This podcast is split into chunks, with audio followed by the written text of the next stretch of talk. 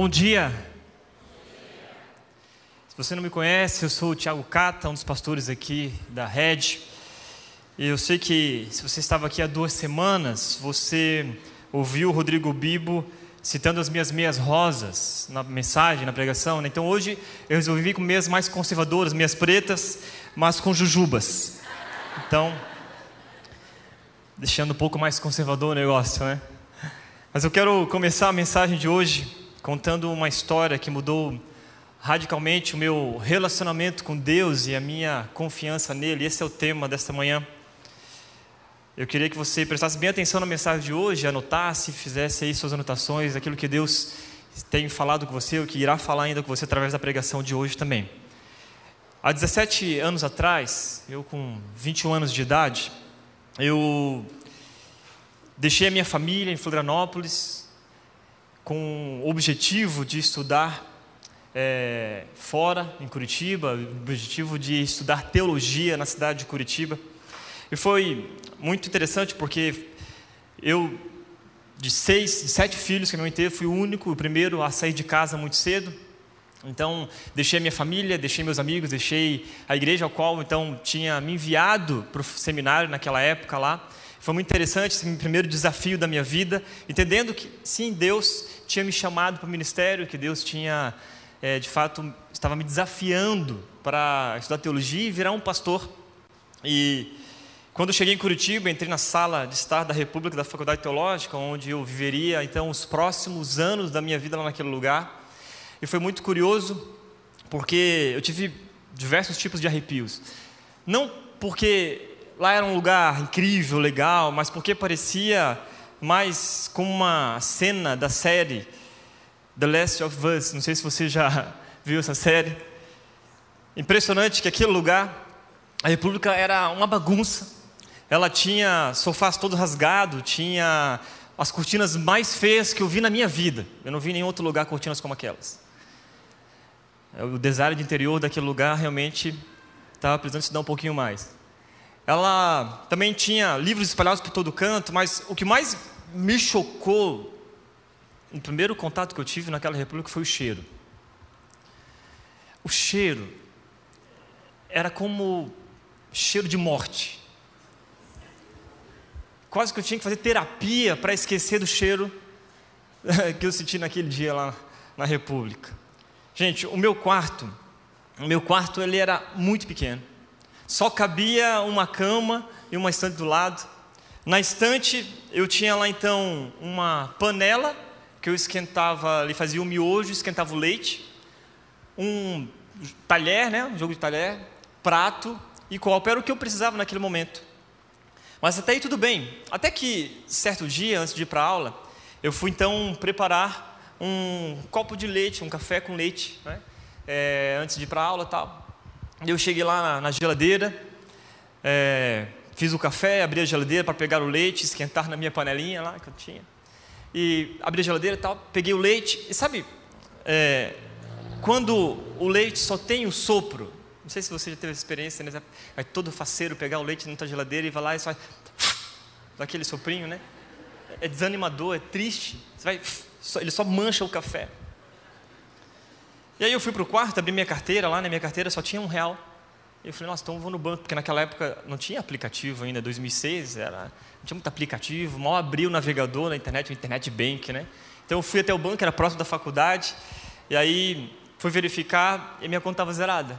E voltei e fiquei pensando, né, conversando com Deus, e, e foi uma conversa meio normal no início, até que ela se tornou um pouco desafiadora, porque eu fiquei pensando, nossa, Deus, se eu é, me trouxe para cá, eu eu tô com um real na minha carteira, que não dá nem para comprar um litro de leite, não tenho leite para tomar um café, e aquela conversa com Deus se tornou uma batalha com muitos questionamentos. E meus questionamentos não era só por causa do leite, mas era por causa dos sentimentos que estavam surgindo no meu coração. Sentimentos de, de abandono, sentimentos de, é, de, de esquecimento. E a pergunta que eu mais me fiz naquele dia era: Deus, por quê? Por que, que o Senhor me trouxe de Florianópolis, né, da minha família, da minha igreja, deixei meus amigos, para cá, para Curitiba? Por que eu estou me sentindo abandonado? Por que eu estou me sentindo esquecido? Por que, que o Senhor me chamou, afinal? Por que os meus recursos acabaram? Por que eu não estou conseguindo confiar que dará certo eu continuar aqui neste lugar? Depois de muitos questionamentos, entrei no meu quarto, me ajoelhei fiz uma oração bem simples e sincera a Deus para que Ele de fato falasse comigo, me socorresse, de que alguma maneira mostrasse que Ele estava comigo naquele lugar. Já estava ali, tinha passado uns dois meses. Então eu fui para a sala de aula com muitas incertezas e com muitos porquês. Né? Em meu coração, abalado, triste, a ponto de, de fato de querer desistir. Né? falei assim: não, cara, se eu não consigo nem ter dinheiro para comprar um litro de leite, né? como vai ser os meus próximos meses aqui nesse lugar? Como serão os, serão os próximos anos? E lá pela segunda aula aconteceu algo inesperado, pelo menos para mim. Né? Algo inesperado aconteceu, e porque Deus já tinha planejado tudo. Me chamaram e disseram que tinha um, um cara com um Fiat Palio Azul me procurando. E eu pensei, ué, que Fiat Palio Azul? Não conheço ninguém que tenha um Fiat Palio Azul, né? E a resposta dos meus questionamentos veio neste carro. Veio no Palio Azul.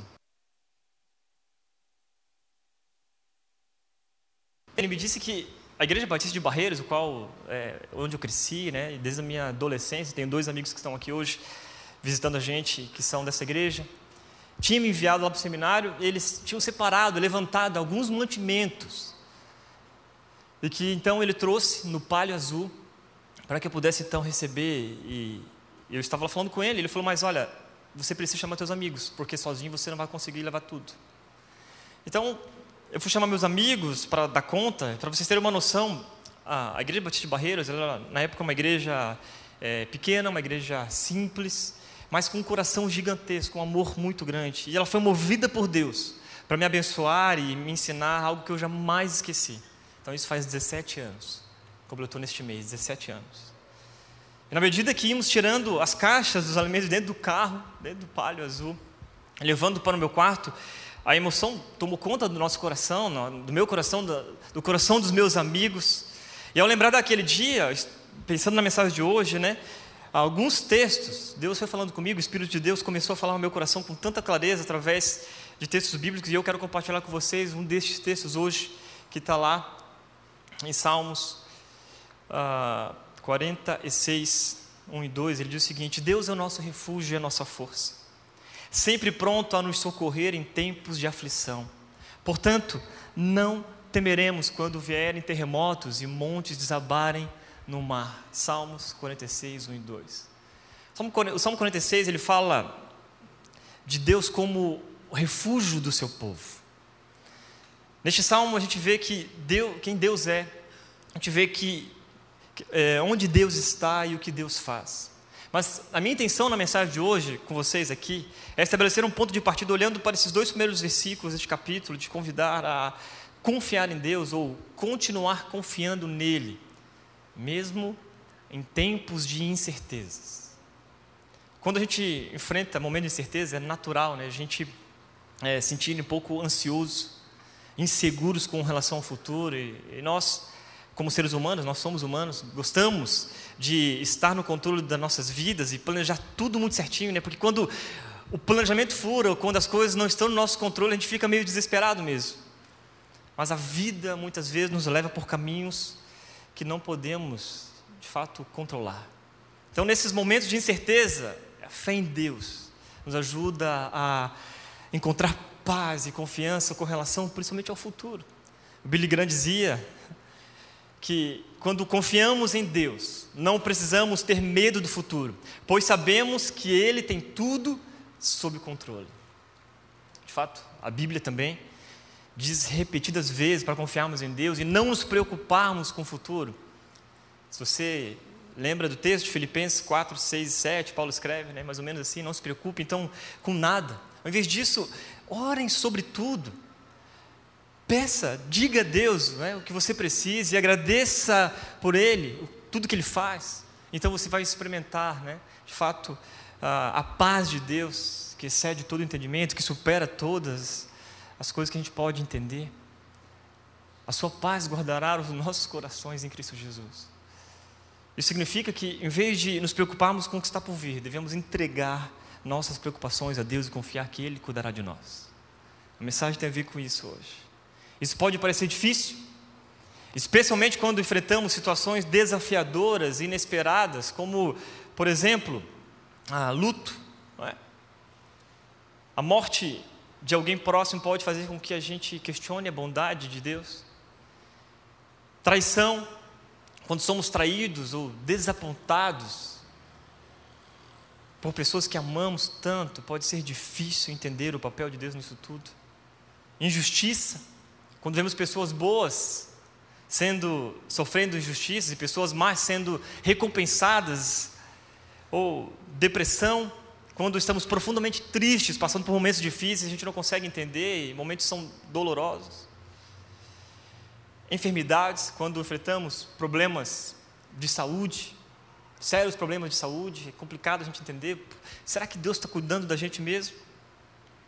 Crises teológicas, muitas vezes nós não entendemos o que Deus está fazendo, a gente não consegue, é, às vezes, entender o que Deus faz e a nossa fé é abalada. Problemas financeiros, quando passamos por dificuldades financeiras, pode ser difícil confiar na provisão de Deus. Falta de resposta às nossas orações, quando oramos fervorosamente por algo e não vemos resposta ou solução imediata, a gente percebe ou a gente acha que nós estamos sozinhos e Deus não está ouvindo as nossas orações. Mas o fato é que Deus é o nosso refúgio e nossa força. Não precisamos viver dominados pelo medo, porque Deus é nosso refúgio quando somos acuados pelas circunstâncias. Não precisamos ter medo, porque Deus é forte e nos protege quando somos atacados pelo mal. Não precisamos ficar intimidados com as tribulações, porque mesmo num beco sem saída, mesmo quando o mundo parece estar de cabeça para baixo, Deus está sempre pronto a nos socorrer em tempos de aflição. Esse é um salmo que fala com a gente, porque mesmo quando enfrentamos situações desafiadoras e inesperadas, podemos confiar em Deus para nos dar força e coragem para seguir em frente. Não precisamos viver prisioneiros do medo, nem mesmo diante de catástrofes da natureza. O que o Salmo diz: terremotos, montes se abalando nos mares, águas revoltas. É uma descrição, sim, de terror, mas mesmo assim, nessas circunstâncias radicais de total vulnerabilidade humana, onde a gente perde todo o controle, não precisamos temer. A vitória sobre o medo não decorre da nossa força, mas da proteção divina. Podemos confiar em Deus em tempos de incerteza, porque Ele está conosco e nos protegerá. Palavras do Senhor. Podemos confiar em Deus para nos guiar e nos levar onde precisamos ir, mesmo quando o caminho parece incerto. Tish Warren, no livro Oração da Noite, ela diz o seguinte: A esperança que Deus nos oferece é esta. Ele vai ficar perto de nós, mesmo nas trevas, na dúvida, no medo e na vulnerabilidade. Ele não promete impedir que coisas ruins aconteçam. Ele não promete que a noite não vai chegar, nem que ela será assustadora que ela não será assustadora, nem que imediatamente voltaremos à terra firme. Ele promete que não ficaremos sozinhos, Ele cuidará de nós durante toda a noite. Você lembra do palha azul? Na medida que nós íamos tirando os alimentos de dentro do carro e colocando no meu quarto, em meio às lágrimas, e quem me conhece sabe que eu não sou muito de chorar. Deus foi tirando de mim aquele sentimento de abandono, de solidão. Eu comecei então a experimentar algo sobrenatural da presença de Deus, algo que de verdade, queridos, eu nunca tinha experimentado. Era como se literalmente Deus tivesse falado: Olha, não importa como você se sente, eu estou com você. Não importa né, quantas noites escuras você terá, eu estou com você. Em meio à dor, eu estou com você. Nos dias mais tristes da sua vida, eu estou com você. Quando o mundo estiver de cabeça para baixo, eu estou com você. Quando não tiver cura, eu ainda assim estou com você. Quando a resposta não vier, eu estou com você. Quando a dúvida surgir, eu estou com você. Depois de muito tempo tirando os alimentos dentro do carro, foi contabilizar o que eu tinha recebido. E, gente, eu recebi material de limpeza. material de higiene, arroz, feijão, macarrão, batata palha, diversos tipos de biscoito. Na época ela era bolacha, agora aqui em São Paulo é biscoito. Sucrilhos, salgadinhos, doces variados, barras de chocolate de todo tipo, Nescau, Nescau Power, Nescau 2.0. Todinho. E uma grande variedade de miojos, ao ponto de eu conseguir fazer um cardápio da semana. Segunda a sexta era carne, frango e legumes. Sábado eu comia os de pizza de calabresa. De domingo, de picanha e de costela, porque afinal era domingo. Eu ganhei tanta coisa, gente. E comi miojo durante seis meses. E aí você deve estar se perguntando: e o leite? Eu ganhei mais de 40 litros de leite, sem contar o leite em pó. Era uma verdadeira vaca leiteira dentro do meu quarto. Estava lá. E eu ganhei tanta coisa que abri o mercado solidário do Catarina. Eu falei para os meninos que podiam passar lá no quarto a hora que quisessem e podiam pegar, pedir qualquer coisa. E tinha uns caras que eram meio folgados, né? Falaram assim: Ó, oh, cara, você tem Nescau? Tenho. Pode ser o 2.0? Pode, cara, foi 2.0. Aqueles mantimentos sustentaram cerca, ali, né, contribuíram no sustento, não completo, de todos os 22 seminaristas durante seis meses. E compreendo uma coisa: confiança em Deus significa ter fé nele e acreditar que ele cumpre suas promessas. Significa depositar nossas vidas, sonhos, anseios nas mãos dele, sabendo que ele nos ama e cuida de nós. Quando confiamos em Deus, confiamos em Deus, não precisamos nos preocupar com as circunstâncias da vida, pois sabemos que Ele tem um plano para nós. Ele tem um plano. E que tudo coopera para o bem daqueles que o amam. A confiança em Deus é importante porque nos liberta da ansiedade e do medo. Quando confiamos em Deus, sabemos que Ele está no controle e que pode descansar nele. Podemos descansar nele. Porque Ele fará o que é melhor para nós. A confiança em Deus, gente, também nos ajuda a ter uma perspectiva eterna e nos lembra que a nossa vida nessa terra aqui é apenas uma pequena jornada. Tudo que a gente faz aqui é uma pequena jornada. Além disso, quando confiamos em Deus, damos a Ele a oportunidade de nos mostrar seu poder e a sua fidelidade em nossas vidas. Mas como que a gente pode confiar em Deus, então? primeiro lugar, lendo a Bíblia todos os dias. Confiar em Deus muitas vezes é um processo que envolve desenvolver um relacionamento com Ele, relacionamento íntimo com Ele. E a Bíblia é a revelação de Deus para nós, e quanto mais lemos e estudamos, mais podemos conhecer o caráter e os caminhos de Deus. Queremos que Deus nos ajude, queremos ter a confiança em Deus, queremos saber o que Deus quer para a nossa vida, mas quanto tempo a gente passa de fato debruçados lendo a palavra de Deus. O nosso manual, tudo está aqui.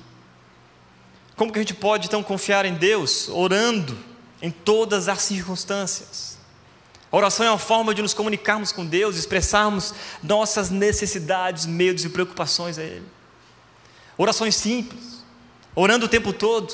A gente fala assim, pastor, não tenho tempo para orar, cara, meu minha vida é corrida e tal, cara, então você está invertendo as suas prioridades. Às vezes até brinco, principalmente com os adolescentes, jovens, eu falo assim, você não toma banho?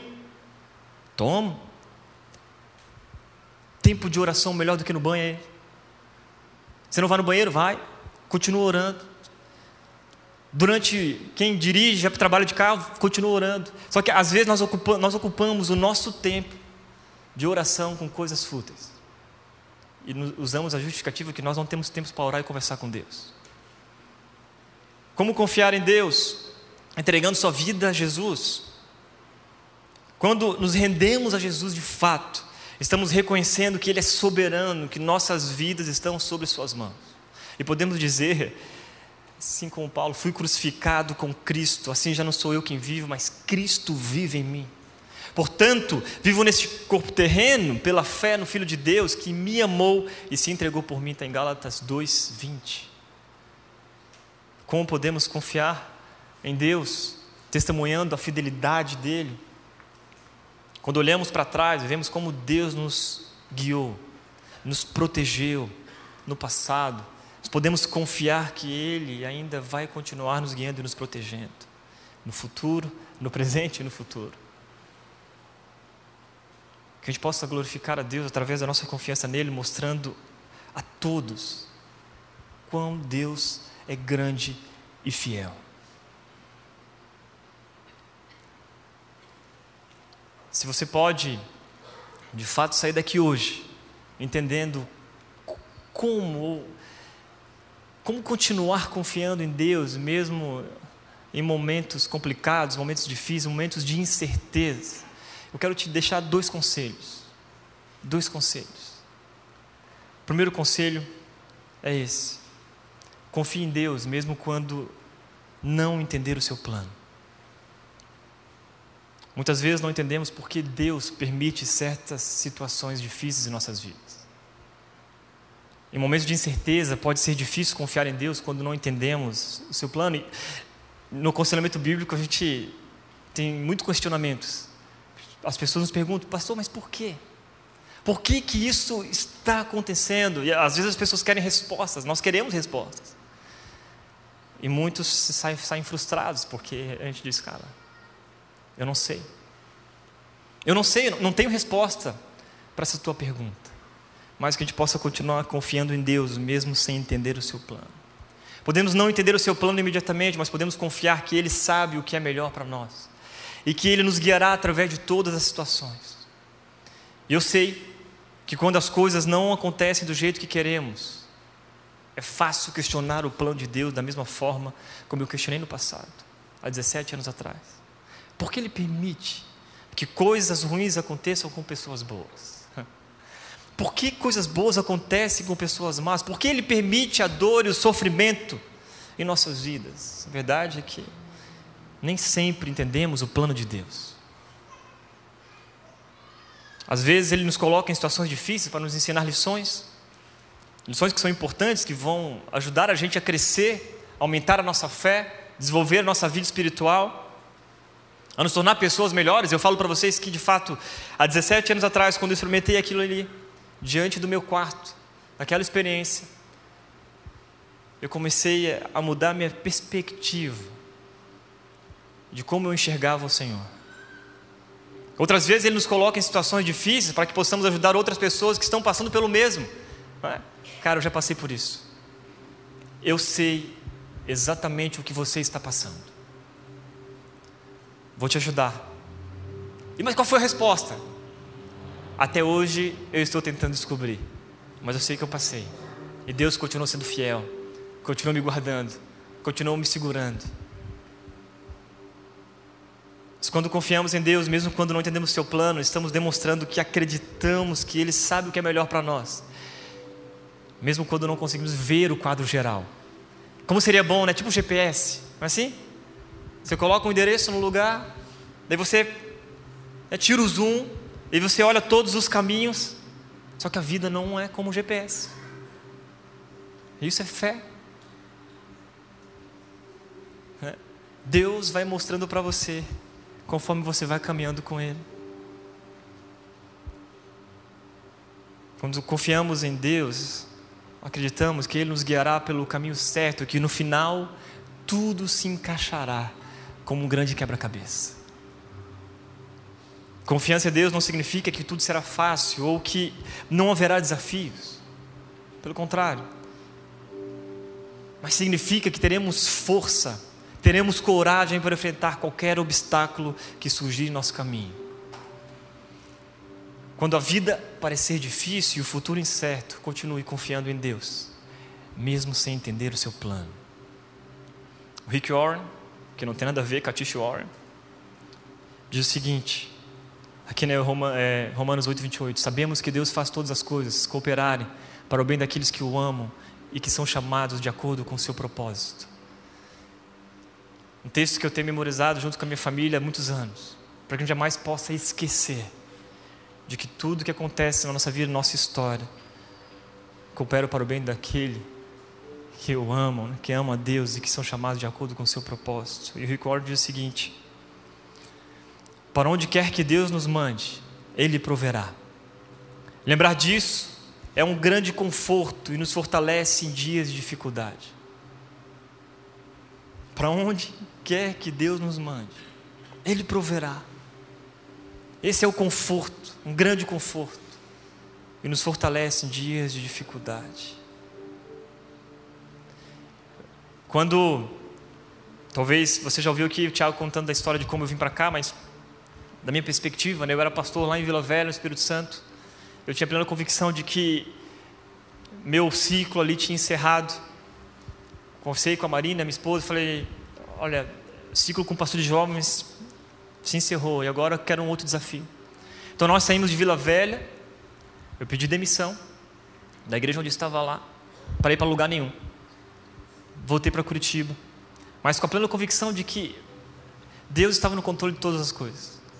No meio do processo, conheci o Tiago, conheci a Red, 2017.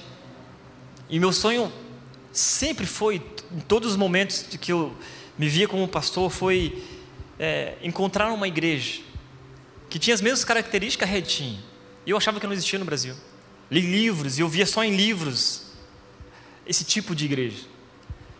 E aí eu então marquei uma conversa com o Tiago, vim para Campinas, uma conferência de plantadores de igreja, porque meu desejo era plantar uma igreja.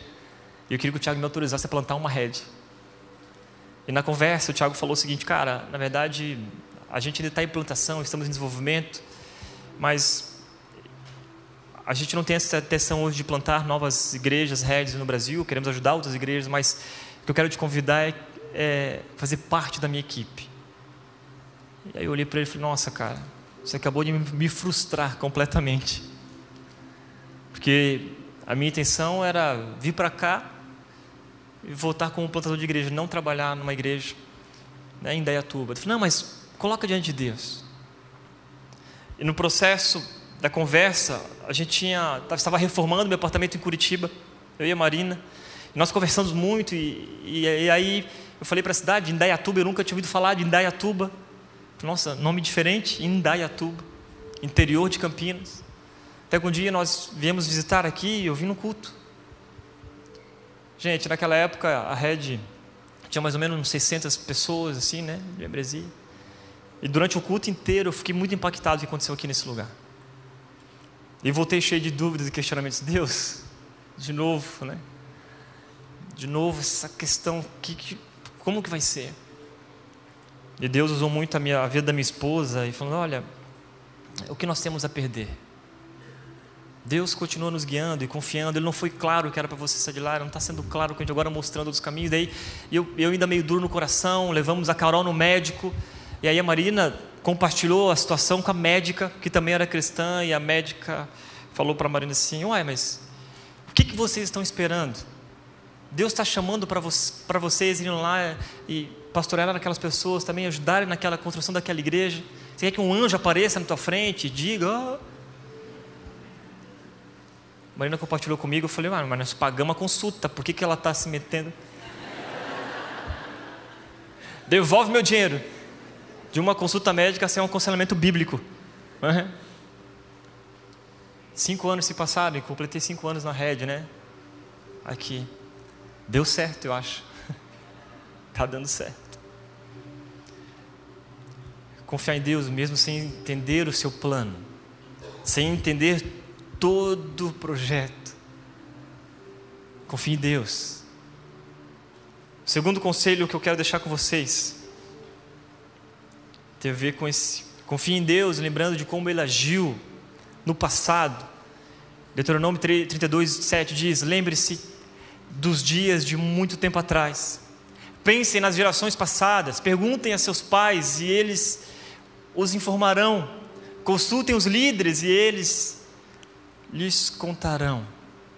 Deuteronômio 32, aqui 7, é o versículo lá no Antigo Testamento, né? que faz parte de uma canção de Moisés, foi composta para o povo de Israel. Esse versículo aqui, na verdade, é uma exortação do livro de Deuteronômio, para que o povo de Israel se lembre dos feitos de Deus em favor de seus antepassados, de forma a reconhecer o amor e o cuidado e a bondade que ele sempre teve com seu povo. Através da recordação dos atos de Deus, o povo de Israel podia então ser fortalecido, ter a sua fé fortalecida, ter a confiança em Deus, sabendo que Ele sempre esteve com eles e sempre cuidará deles. Aqui ele está encorajando-os a perguntar aos mais velhos sobre os feitos do Senhor, mantendo viva a memória de suas raízes. Pergunte para os mais velhos. Pergunte para os seus pais como que foi naquela época, como que você chegou até aqui, cara, como que foi a provisão. Pergunte para os líderes. Aqui ele está encorajando-os a perguntar para todos do passado o que quais foram os feitos do Senhor que Deus fez, cara? Os jovens às vezes esquecem, né? Que seus pais têm uma grande história, que a sua família tem uma história. Quem chega, talvez, na igreja Red hoje, esquece que teve uma história e que 30 pessoas no passado lutou, batalhou, suou, chorou, para que hoje cerca de 3 mil pessoas estejam aqui sendo assistidas e sendo abençoadas por Deus.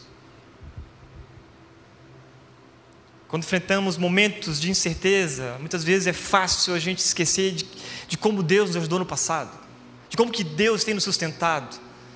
Mas uma maneira de fortalecer a nossa confiança em Deus é sim nos lembrar das vezes em que Ele nos protegeu, nos guiou.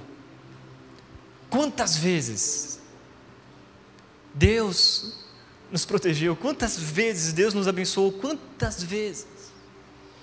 E a história da humanidade ela está repleta de exemplos de como Deus agiu de forma poderosa a favor, a favor do seu povo. Na Bíblia a gente encontra relatos de como ele libertou Israel, né? os israelitas da escravidão no Egito. Depois de durante 40 anos no deserto, entrar na terra prometida. Também vemos como Deus agiu através dos profetas para proteger e guiar o seu povo, mesmo em momentos de grande perigo e dificuldade. Além disso, podemos olhar para as nossas próprias vidas. Seja sincero. Olhe para a sua própria vida e veja como Deus te ajudou nos momentos mais complicados, ou tem te ajudado até hoje.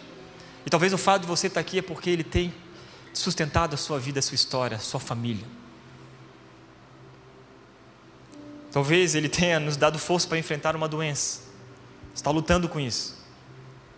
Talvez Ele tenha te dado, né, concedido um emprego quando mais você precisa, ou talvez ainda você está na luta pelo emprego, mas Ele continua guardando, cuidando de você. Talvez Ele tenha te dado apoio emocional através de irmãos, de amigos, de família, através da igreja, através de pessoas que você de repente nem imaginava, mas apareceu do nada. Do nada aquilo aconteceu. Do, não, não é do nada. Deus está agindo no nosso meio. Devemos lembrar de como Deus agiu no passado, isso pode nos ajudar a manter a esperança e a confiança na Sua providência do presente e no futuro. E junto com os alimentos que recebi no seminário, recebi também algumas cartinhas, e eu guardo essas cartinhas até hoje. Minha esposa sabe, eu não sou um cara de guardar, eu não sou muito nostálgico, mas essas cartinhas me fazem lembrar de como Deus cuidou de mim naquela época. Quero mostrar para vocês aqui. Quero dar um destaque para a palavra Tiaguinho. Na época era conhecido como Tiaguinho. Trabalhador, inteligente, amigo, gentil, ungido, intrépido. Até hoje eu não sei que palavra é essa. Nobre, honrado, orgulho de sua igreja. Tiaguinho aqui é uma versão minha Está quase fiel ao peso de um papel. São as outras. Para Tiaguinho, de Edite com carinho, que Deus te abençoe e te sustente a cada dia. Aqui, ó, sou a tia do Wagner, que tem a lojinha, lembra? Eu lembro, pior que eu lembro. E aqui ela já teve uma perspectiva um pouco maior do futuro. Infelizmente não deu certo. Essa carta você não vai conseguir ler aqui na tela, mas estamos muito felizes aqui, 31 de março de 2006. Querido Tiaguinho, estamos muito felizes de saber que você está aí por ter sido chamado por Deus. Sabemos que os momentos que passarás aí não serão todos de alegria. Muitas lutas, dificuldades e saudade com certeza irão balançar o teu coração. Mas esteja firme, sempre confiante naquele que não nos desampara jamais. Seja fiel ao Senhor e Ele há de te honrar. Sabe que estamos aqui orando e torcendo por você. Lembra-te do teu Criador nos dias da tua mocidade, antes que venham os maus dias e chegue os anos dos quais dirás: Não tenho neles contentamento. Eclesiastes 2:1. Um grande abraço, Adalberto e Patrícia.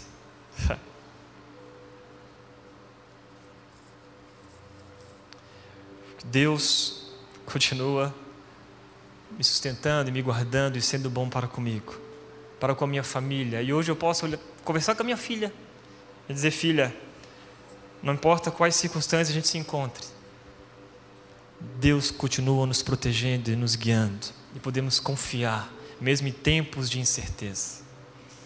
Eu quero te convidar a refletir através de uma canção que nós vamos cantar aqui, preparamos com muito carinho.